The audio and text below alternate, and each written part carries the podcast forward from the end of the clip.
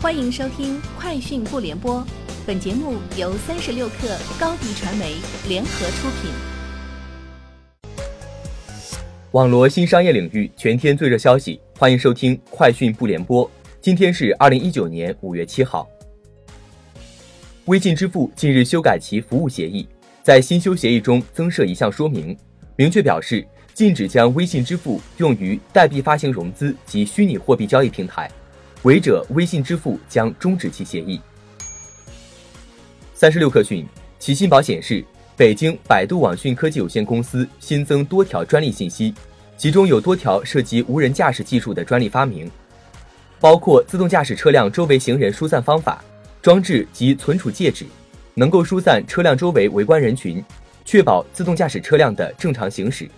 自动驾驶功能授权方法、装置、系统及存储介质。能启动自动驾驶功能，这两项专利的申请时间分别是二零一八年十二月十号和十二月十二号。接近亚马逊高层的知情人士透露，亚马逊正在与中国自动驾驶货运公司图森未来洽谈收购事宜。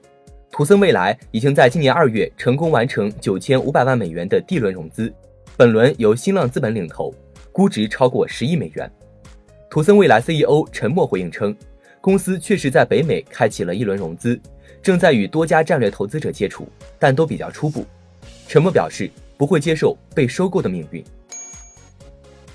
融三六零大数据研究院最新发布的网贷数据显示，二零一九年四月全国正常运营的网贷平台共计九百九十八家，新增问题平台数四十九家。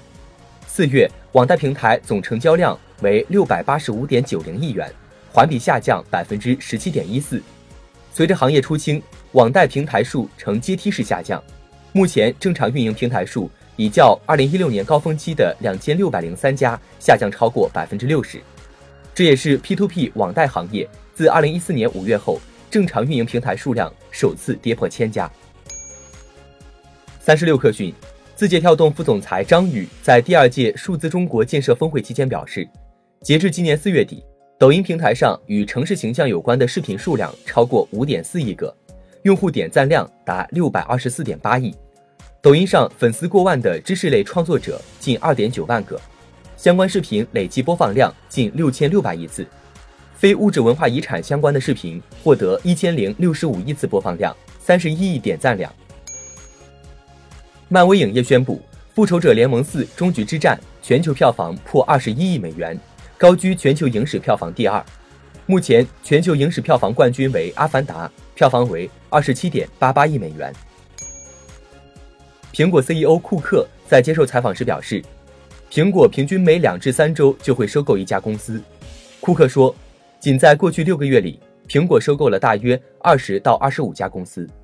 但他也强调称，因为这些公司规模较小，所以苹果通常不会对外宣布这些交易。且公司的主要目的是寻找人才和获取相关知识产权。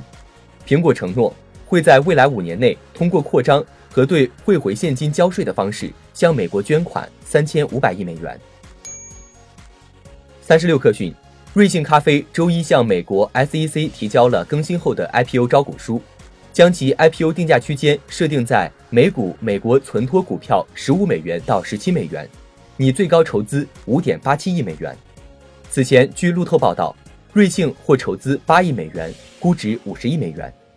四月十八号，瑞幸咖啡宣布完成一点五亿美元 B 加轮融资，投后估值二十九亿美元。